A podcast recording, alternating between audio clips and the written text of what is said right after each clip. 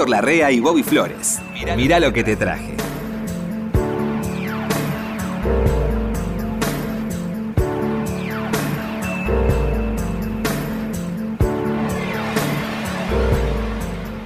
¿Qué dice Flores? Ay, Héctor, ¿cómo le va? Tanto Pero qué- tiempo, Qué, Flores. alegría. eh. Héctor, usted me transmite una alegría a mí, Héctor. Escúcheme, Héctor. Es recíproco, Flores. ¿Cómo anda, querido? Bien. Está muy bien. Héctor, está muy bien peinado hoy. Quiero, Sí, quiero- sí, sí. La verdad que hoy se Porque- tomó un trabajo, ¿eh? Me hago peinar por un peluquero. Yo nunca me peino solo ni nada. Ah, ¿no? ¿Y eso qué salta usted? Todas eh? las ma- no, no Tiene que ser el peluquero para peinarlo. No, no, pero todas las mañanas va, me mira las manos, que va una señorita que Y, ah, yo me cuido, ¿vio? ¿Y los pies? ¿Usa sandalias? No, no anda con sandalias de Yo alemán. ando con sandalias y, A mí no y me gusta. pantalones cortos, porque esos ya no son shorts, son Ah. pantalones cortos. Qué lindo, como los Sí, es alemanes tan que... elegante andar así. como los alemanes que vienen a Perú, vio que se, se visten así, Sí. con una cámara de fotos. Sí, sí, sí. bueno, es un estilo, Héctor. ¿Cómo va esa Eh, vida? De ahí bien, Héctor, la verdad. Este, hemos lanzado la programación de Nacional Rock con su presencia en la programación de Nacional Sí, Rock. sí. Ha ingresado al mundo del rock, Héctor Sí, Larrea. no sabés lo que es. Cuando paso por la por el pasillo de la rock y veo mi foto, Sí. me emociono. ¿Se va a teñir el pelo? Hay rumores de que se Sí, va voy a teñir el entrar pelo. en la onda, de- en el look de los rockeros. Me gusta eso. me gusta. Sí, Un rojo furioso. claro. Sí, déjese el bigote rojo He también. visto chicos Sí. en los canales de televisión con un Listo. tremendo montón de pelo. Sí. ¿Lo has visto? Se, se usa de nuevo. En el Se usa de nuevo. en el colegio Los de pibes en hay el dos. colegio también. hay dos y son las estrellas del colegio, parece. No me Porque digas. tienen el afro, lo que se llamaba el afro. ¿Se acuerda? Pero ese es arriba, arriba. El afro rodeaba más la cabeza. Ah, esto no, este lo rodea. No, esto, este pibe que yo te digo, estos chicos, es arriba, arriba, que tienen como un Sí. piso más. La cresta se llama. Sí. La cresta. Es el mío más grande, anda con Sí, se cómo van cambiando los hábitos, las costumbres. Era impensable eso hace unos años, pero eh, todo va cambiando así. Y los que traen los cambios son los chicos. Siempre. Siempre. Siempre. De a poquito. Siempre. De a poquito. Yo me acuerdo que mi papá se sorprendía que yo decía la palabra copado.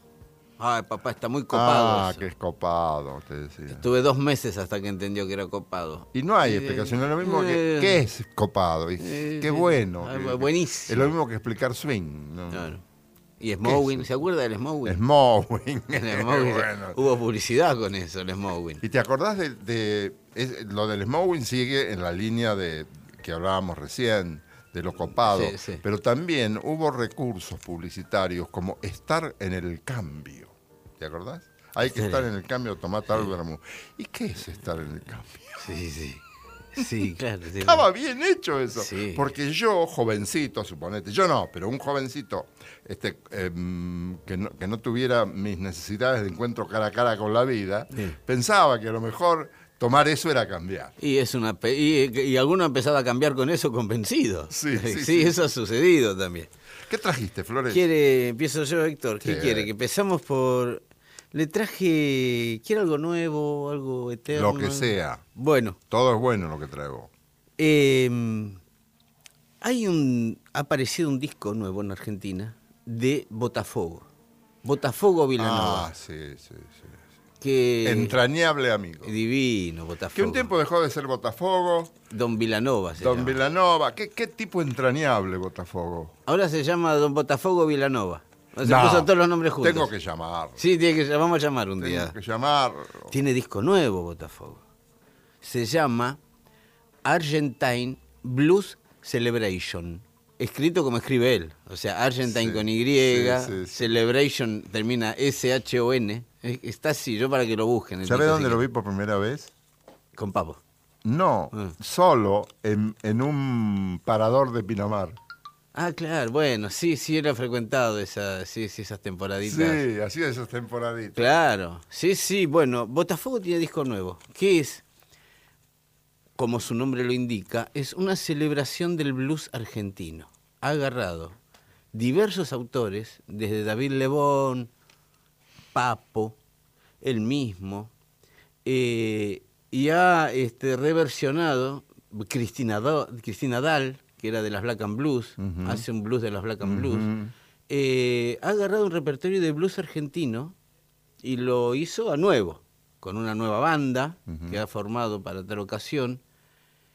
Y creo que estamos en presencia de uno de esos discos que va a quedar en la historia, que porque ha marcado. Es, es un disco que ha marcado una... Todos los que lo escuchamos hemos caído en la misma comparación. Cerró una puerta y abrió siete ventanas.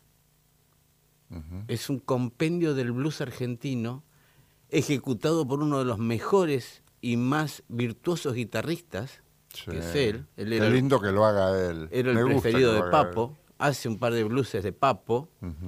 y, bueno, ah, es un compendio del blues argentino en manos de uno de los mejores guitarristas de la historia del rock y del blues argentino, y una vuelta, a la, hace unos años que no grababa, una vuelta... Hace unos años que no grababa. Claro, una vuelta a los escenarios, esperamos todos, de Botafogo, que celebramos, porque, además no de... estaba tampoco en los no, escenarios. No, no, tocaba muy cada tanto, no tenía una banda fija.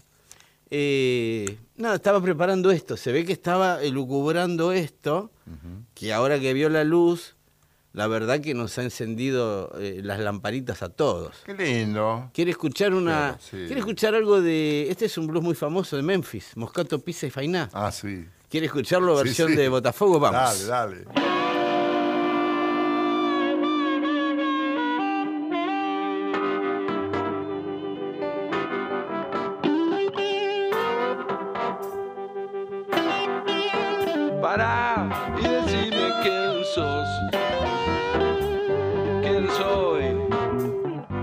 ¿Quién es aquel? Perdidos en la multitud. No somos nadie, no hablamos. Hormigas. La base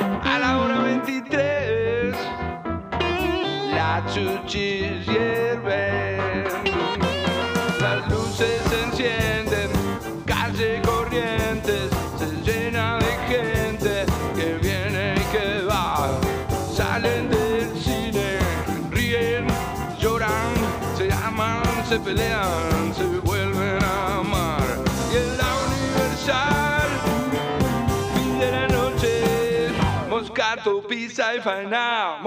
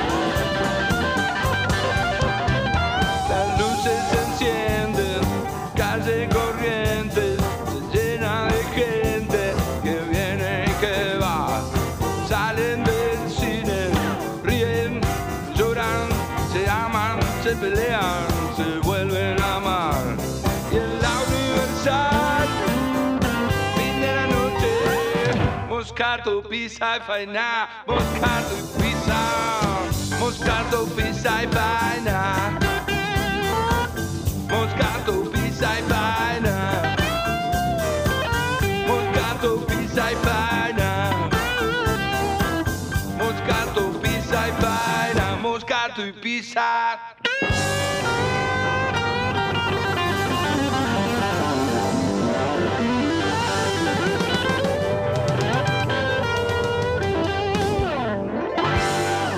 Esos sonidos son muy de él.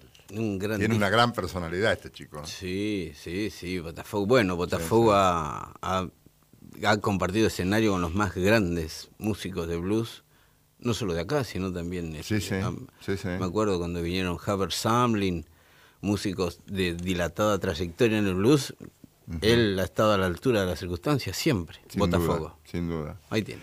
Lo que yo traje tiene cierta continuidad con encuentros anteriores. ¿Te acordás que el otro día hablábamos de Sinatra? Sí. que Quincy Jones, que es medio un chamán Mm. del, del ambiente musical en los Estados Unidos, o lo fue por lo menos, le sugirió a Sinatra que para el cambio, el clic que había que hacer, la bisagra Sí. en su carrera, para robustecer el sello Reprise, Lo de los chistes. Lo de los chistes, lo- Claro. que fuera Las Vegas, Eh. se- el, el Sinatra pagó los equipos de filmación, porque yo me bebé después de que había un DVD, Claro. me dijiste vos, Sí, sí, vio. yo me había olvidado, Estaba, estaba. pero yo lo tenía. Ah, mire, estaba, sí, Lo sí. tenía. Yo lo vi eso. Entonces, este, allí estaba Count Basie, pero Count la orquesta la dirigía y la arreglaba este, el Quincy. otro muchacho, Quincy Jones. Que después te voy a contar que también, porque acabo de descubrir que era el consultor de este muchacho de George in My Man, en Ray In Charles. My Man, Ray Charles. Ray Charles Robinson, Ray Charles Robinson. que él dijo que no se quería llamar Ray Charles Robinson porque, porque lo iban a confundir con el boxeador, Ray Sugar Robinson, ¿te acordás? Claro, Ray Sugar Bueno, Robinson. el sí. consultor es este muchacho, Quincy. el Quincy Jones, Claro. que es el que organizó esta presentación de Sinatra en Las Vegas Bueno, como ma- una plataforma de lanzamiento. Yo no sabía eso. Sí, Quincy Jones a Michael Jackson le, le- le disparó la carrera hacia donde terminó después, ¿no? Sí, Arriba de todo. sí, sí. Fue Quincy Jones. Y era un hombre de consulta. Sí, Sinatra le consultaba mucho. Claro. A- acabo de encontrarlo en un libro. No me daba nada internet con respecto No, a eso. sí. Y lo encuentro en un libro de biografías. Claro. Le, todos... La los- de Quincy. ¿Leyó la biografía de Quincy Jones? Hay una de Quincy Jones. No, hay una, un, tengo un libro viejo de muchas biografías, un libro de Ah. 30 años, de muchas biografías breves, Ah, que te lo voy a traer porque te va a gustar leerlo. Yo le quiero agradecer públicamente el libro de Borges que me regaló. Ah, qué lindo. Esas cinco Los de noches. Swedenborg, que vos fuiste a Los de. Swedenborg, sí, sí. Las conferencias en el, en el San Martín. Un gran místico, Swedenborg. Y el que lo trató en serio acá, yo me enteré de que había existido ese físico y místico Mm. Que se llamaba, que se llamó Swedenson, Emanuel Swedenborg. Emanuel Swedenborg, por Borges. Borges. Si no, no, ¿viste lo que hablamos tantas veces? Sí, sí. Que otras veces ha, ha dicho cualquier nombre No, no, bueno. inventado y vos ibas a buscar y decían, no existe. Y este parece inventado. Y este pa- parece Y no, inventado. este no. Además es difícil de pronunciar. Sí. Bueno, la cuestión que el otro día Hmm. hablamos de una canción que vos conocías por otros intérpretes y que se llama Todo de mí. All of me. Claro. Sí. Cuando Sinatra tuvo que ir a remaquillarse, o no Sí. sé, habrá tenido que ir a cambiarse, o habrá tenido que ir al baño, que eso también sucede en, en las superestrellas. Claro. O sea, en las superestrellas como Sinatra en Las Vegas van al baño. Sí, sí. A lo mejor, sí. A lo mejor tuvo que ir al baño y tocó Count Basie. Esto, que es del año 60 Sí. y que se llama Todo de mí y que la gente se lo celebró toda la Qué vida. a linda canción. Sí, Qué linda. Yo creo que la Pe- original es de Billie Holiday, sigo pensando. ¿eh? Es probable. Pero, Sí. pe- no, si vos lo decís tiene que ser así. Yo creo que sí. Pero el arreglo y la dirección Sí. de esta versión es de Quincy Jones. De All of Me. Amigo mío. Ah. Sí, señor. Muy sí, bien. señor. ¿Querés escucharlo? Sí, cómo no. Metele.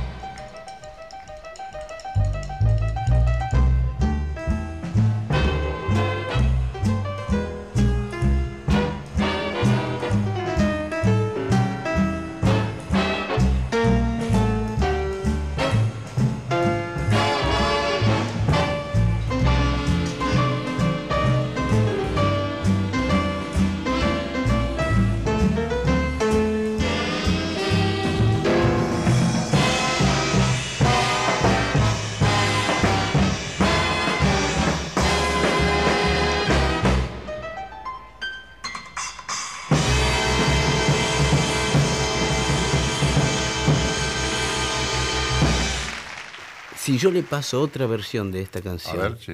con otros dos, recién hablábamos de Quincy Jones, Count Basie y Frank Sinatra, Sí. ¿sí? sí. En un disco muy raro que editó Eric Clapton para Japón. Se lo pagaron en Japón porque iba a hacer una gira y dijeron, ¿por qué no saca un disco? Pero yo ya acá cumplí. Sacan un disco que después tuvo repercusión mundial, pero en su momento salió en Japón apoyando esta gira. Ajá.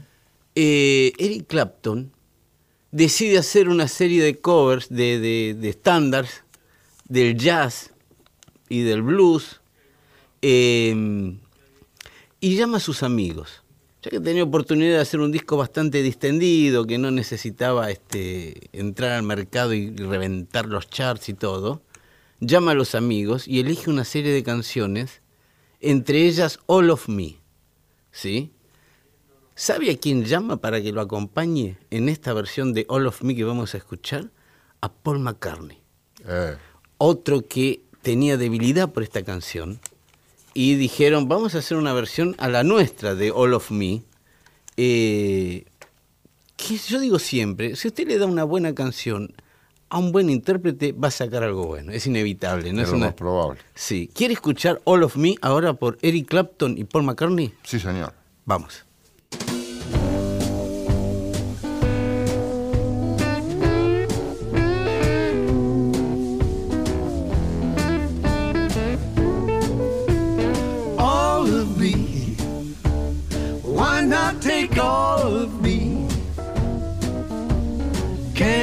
See? I'm no good without you. Take my lips, I wanna lose them. Take my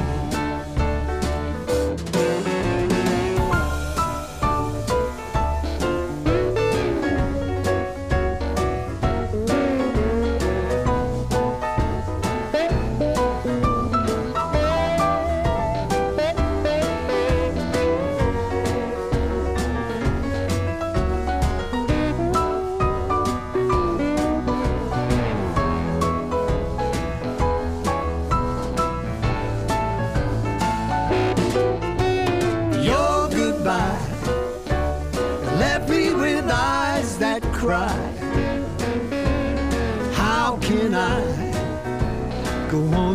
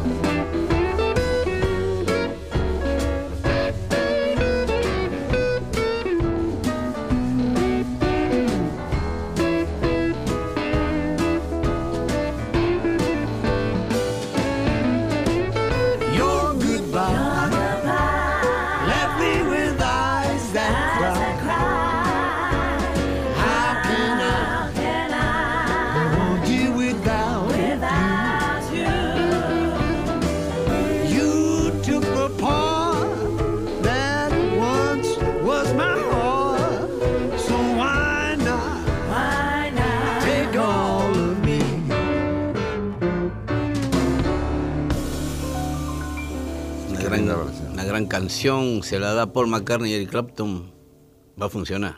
Es lo que vos decías hoy. Si una buena canción la Sí. agarran do- dos artistas de verdad, lo más probable es que salga una buena cosa. ¿Cómo no? ¿Cómo no?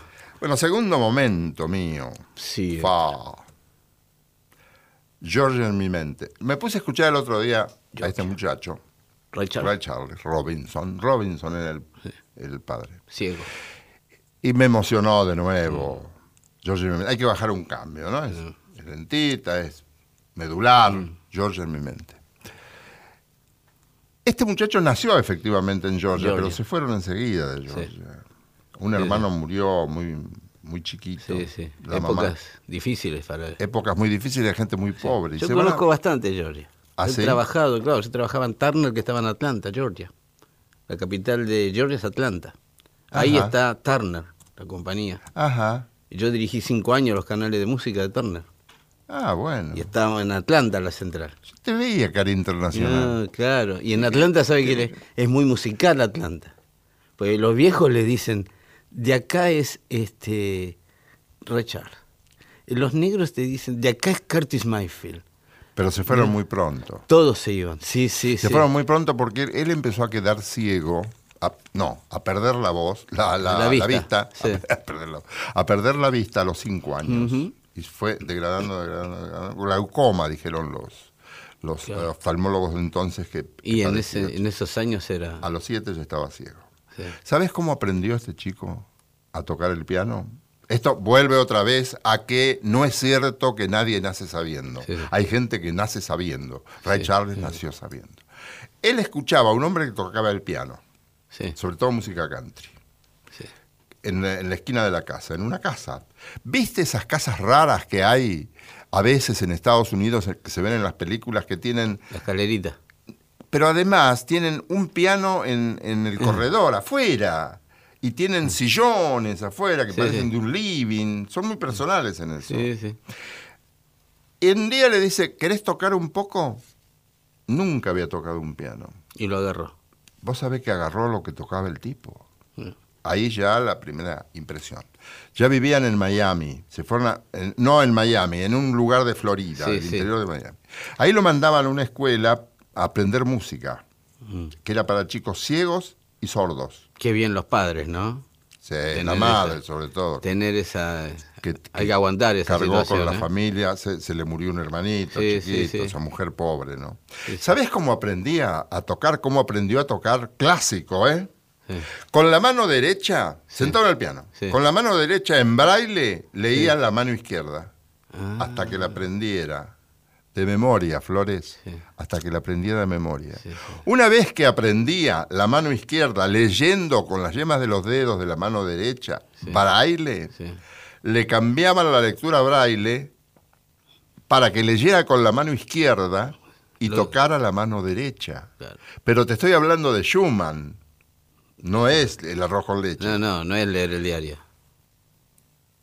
Parece ser que en los ciegos que estudian música se desarrolla mucho la memoria, Mm, Y el oído.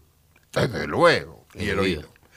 Si aprendía primero la, de- la izquierda y después la derecha de memoria, lo fundía y tocaba para toda la vida de Claro, memoria eso. claro. Pero él le tiraba el jazz. Entonces empieza a tocar el jazz, empieza a tocar el jazz.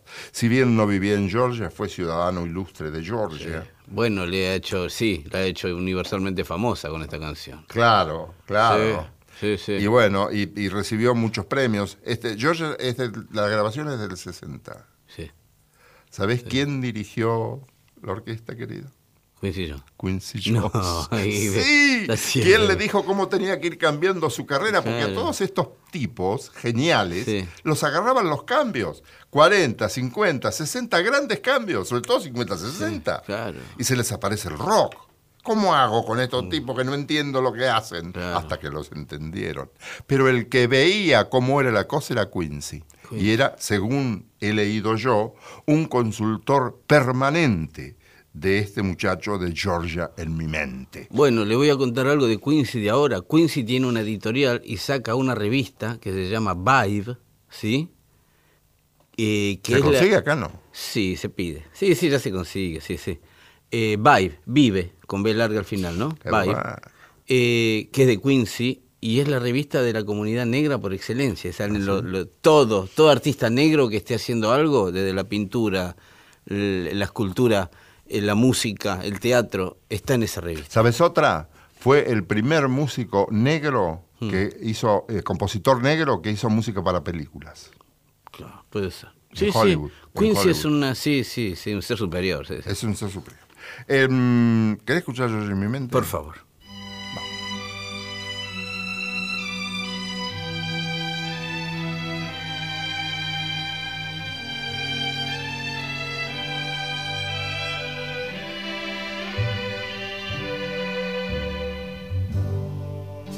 Georgia, Georgia, the whole day through. Just an old sweet song keeps Georgia on my mind. Georgia on my mind. I said, Georgia,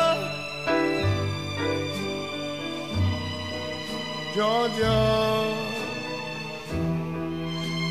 a song of you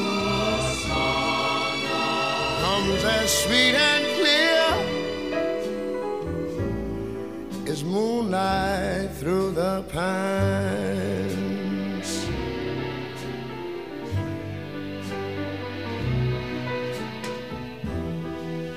Other arms reach out to me.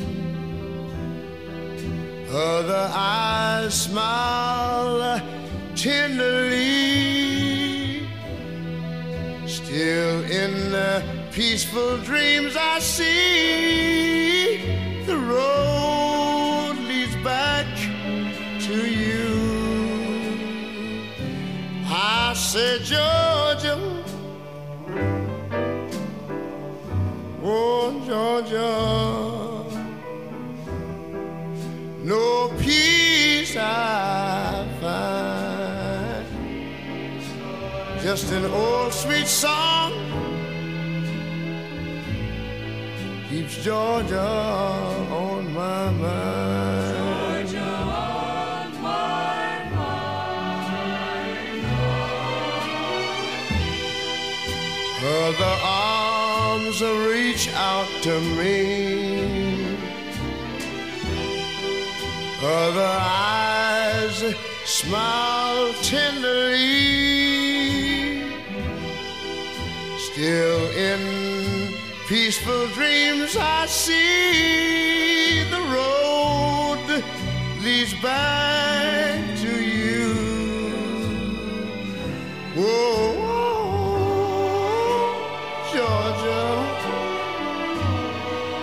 Georgia.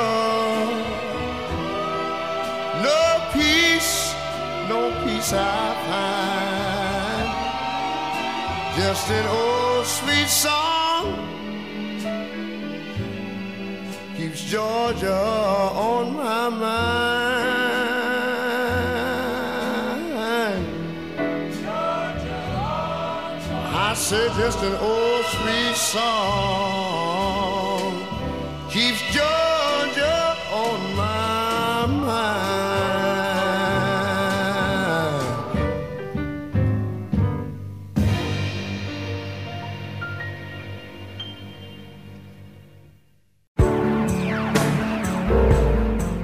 Mirá lo que te traje, por la radio de todos. Ay, Héctor, mire. Tanto Georgia, tanto Quincy Jones. Qué bueno. Hemos, estamos haciendo una noche especial sin proponerlo hoy. Le voy a decir la verdad. Sí, sí. Eh, recién hablábamos así de grandes canciones, el- el- el- esa pequeña ah, fórmula tonta que uno se imagina de darle una buena canción a un buen cantante, inevitablemente va a ser algo eh, auditivamente saludable, digamos. Por lo menos saludable. Mm, Macy Gray es una cantante eh, de Los Ángeles que era de consumo interno. Era una cantante de esas que tienen su showcito en Los Ángeles, con eso sobrevive, estaba lo más bien. El circuito de Los Ángeles, San Francisco, California en general es grande. Entonces un artista puede realmente vivir de tocar en ese circuito nada más. ¿Sí? Me explico. Macy Gray no tenía un, un ansia, así una, una ambición desmesurada de éxito. Estaba bien como estaba. Pero empezaba a trascender ya. Ya la empezaban a llamar de otros lados para que cante, para que cante. Estoy hablando hace 20 años de esto. Hace un disco debut que le producen unos productores del momento, que se convierte en un gran éxito. Y ahí empieza ah, la demanda de música de Macy Gray. La empezaban a llamar de festivales, para hacer giras y todo eso, y encaró la carrera de otra forma, ¿sí? Llegado un momento, Macy Gray, después de tres o cuatro discos propios con éxito, ella dice, ahora voy a hacer un par de discos que yo siempre quise hacer. Y, y ahora que tengo oportunidad los voy a hacer. Entonces ella tiene la particularidad de agarrar discos enteros de algunos de sus ídolos y hacerlos otra vez. Cuestión que agarra un disco de Stevie Wonder, que no me acuerdo cómo se llama, creo que es Inner Visions, y hace el disco entero, tal cual con la, la misma secuencia de temas como lo había hecho Stevie Wonder, pero con su estilo. ¿sí? El disco cuando lo escucha Stevie Wonder dice, esta es la versión definitiva de este disco. Porque cuando yo lo hice hace 30 años no existía esto y esto y esto, que ahora sí están. Entonces ella tiene un sonido que Stevie Wonder era el que quería tener y no tenía, pues no existía todavía, ¿sí? Cuestión que la bendijo, le bendijo la obra, dijo, este, está muy bien este disco. Ahí ella lo saca, decide sacarlo después de la aprobación de Stevie Wonder, y hace el disco entero. ¿Quiere escuchar, por ejemplo, You Are the Sunshine of My Life, de Stevie Wonder versión de Macy Gray? Y si me decís qué quiere decir, sí. Tú eres el rayo de sol de mi vida. You are the sunshine of my life. Grandioso. Vamos.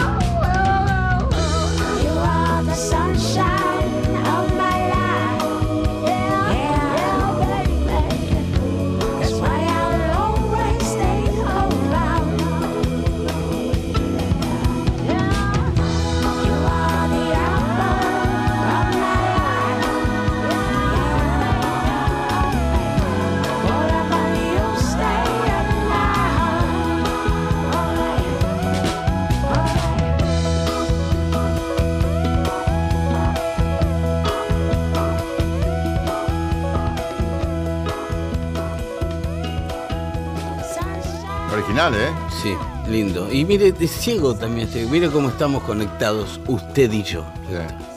Usted me ha influido qué- demasiado. Qué, qué extraordinario lo que se- la, la vez pasada hablábamos, creo. Vamos a pasar el mismo tema un día los dos. Sí, sí, sí, sí. Estamos sí. a media cuadra ya de Cómo pasar. se desarrollan los sentidos, ¿no? Que- Sí, que- sí, Yo sí. lo envidié.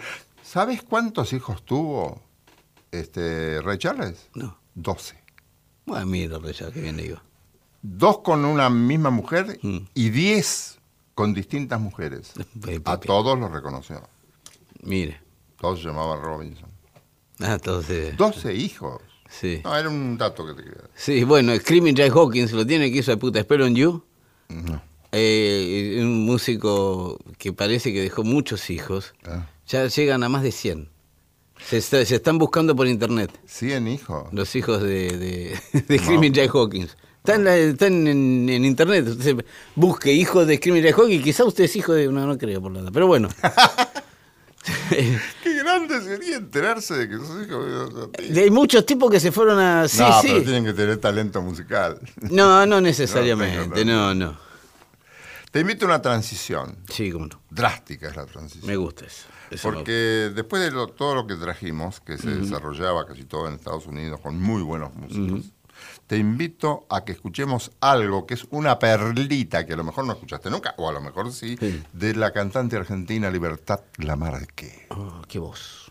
Libertad Lamarque, Rosarina, se llamaba Libertad porque el padre era anarquista. El padre la hacía cantar en los actos anarquistas. Ah, ¿sí? A los Ah, 14, no sabía 13, eso. 14 años cantaba muy bien, cantaba muy bien. Todo el mundo decía, esto, esto sale de lo común. Es muy famosa en México, Libertad Lamarque. Ahí vamos. Ah. Lo que yo te traje está Claro. hecho en México. Ah, Cuando ella, ella se va en el 45 a México, este, antes había tenido un, un matrimonio, había nacido la, la única hija que tuvo, tuvo mucha Sí. mala suerte con ese matrimonio. sí. Sí, el, el marido era un hombre violento, era alcohólico y ludópata. Entonces, Mm. Ah, no, Dios, no, no tenía paz. no, no no- no tenía paz. Le voy a decir algo, Héctor. Donde yo nací, en, en Malaber, estaba a seis manzanas de la casa de Libertad Lamarque. No me digas. Sí, en Malaber está la casa original de una, una casa que era famosa en el barrio porque era una gran casa. Ya era, había ganado Con dinero. ¿eh? jardines, sí, con Porque era- jardines. Era, gente muy pobre, ¿eh? Y escaleras de mármol. Eso está en Ah, Malaber, sí. es una Ah, casa sí. que todavía está, creo. Mira vos. La casa de Libertad Lamarque.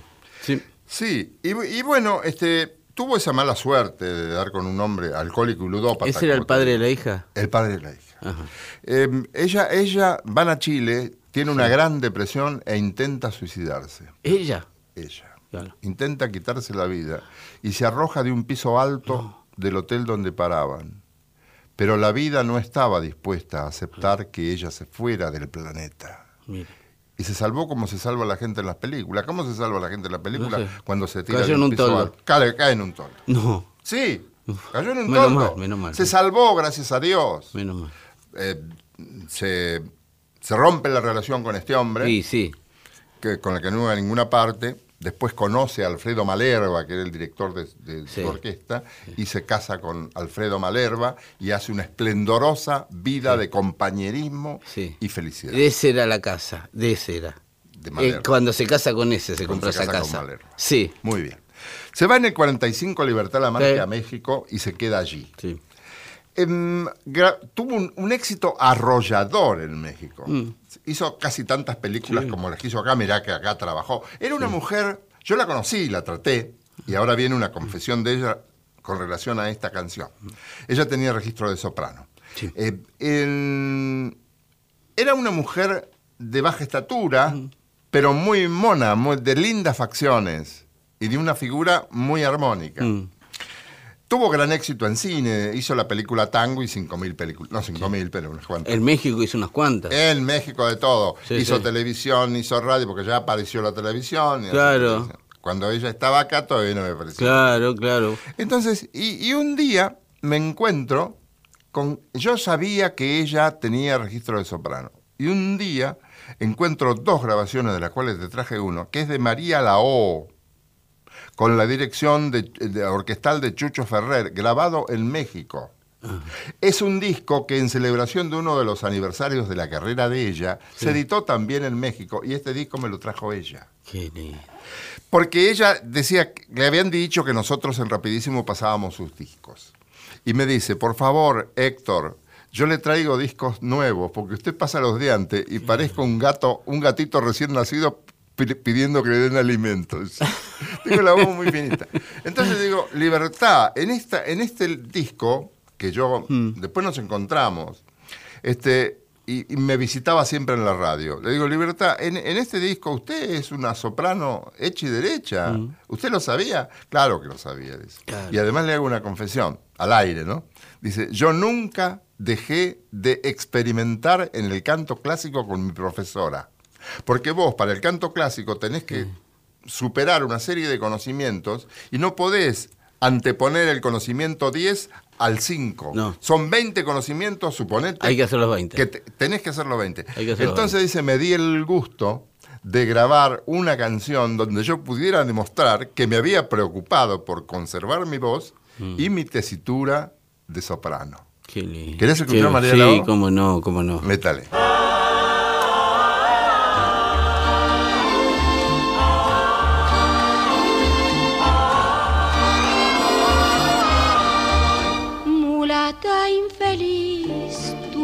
Acabó. De risa y guaracha se ha roto el bongo que oías ayer temblando de amor. Y con ilusión junto a un hombre cruel, tu amor ya se fue de tu corazón, que hoy ya le aborrece porque tu pasión, que hirió su traición, ya tan solo es, sé de verle al fin tendido a tus pies. María la ya no más cantar. María la hora de llorar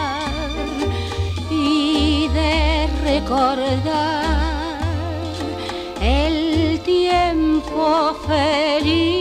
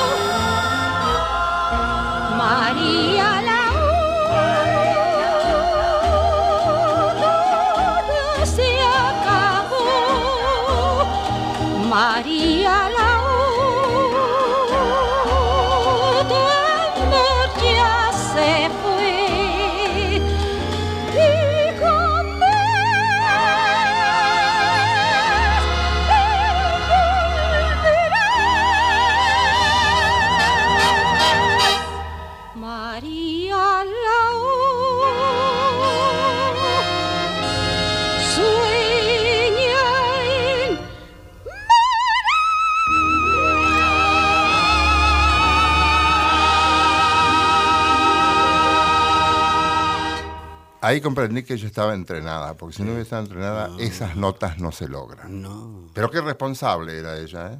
Qué Consagrada y todo, cuidaba muchísimo la emisión. Que dice, es el respeto al público, Héctor. Claro. Sí, sí, sí, está ese concepto. Es lo de- que yo siempre he cultivado, me decía. La estimé mucho a Libertad Lamarque. Ya me imagino. Eh, Era cuando vino acá, que hizo teleteatro, ¿te acordás? Sí, sí, yo Bueno, me acuerdo, veía, mi madre Qué, veía. qué buena gente, de Libertad Lamarque. Mire, muy lindo, Héctor. Aquí vamos a, la verdad que en este programa que nos ha salido muy lindo, en lo que a mí respecta me ha gustado, eh, me gusta mucho Libertad Lamarque, Count Basie. Vamos a darle un final, que traje algo para el final, Héctor, si usted me permite. A ver. Le digo los dos, nada más. Ella y Duke. Eh, Ya está, ¿no? Es como decir, este... eh. Sí, sí. Ella Fitzgerald y Duke Ellington haciendo lo que para muchos es la, la versión, eh, di- digamos, definitiva de Toma el tren A. Ah, ¿Sí? ¿Le sí, gusta? ¿Los dos juntos? Para ir allá al barrio difícil. Ahí vamos, Héctor. para Vamos al barrio difícil. Ahí va, Ella Fitzgerald y Duke Ellington.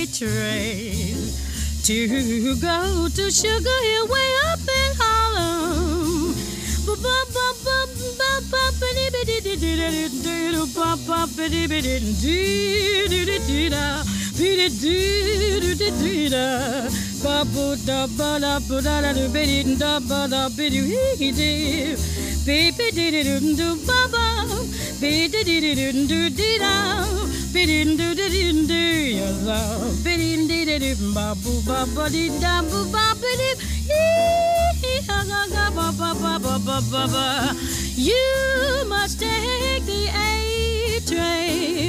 to go to Sugar Hill way up in Harlem. If you miss the A train, you've missed the quickest way to Harlem. Hurry, get on board, it's coming.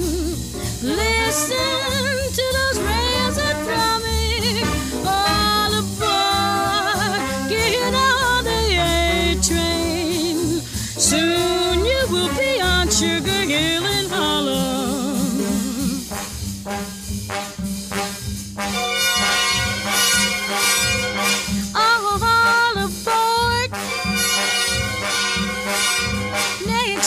Harlem.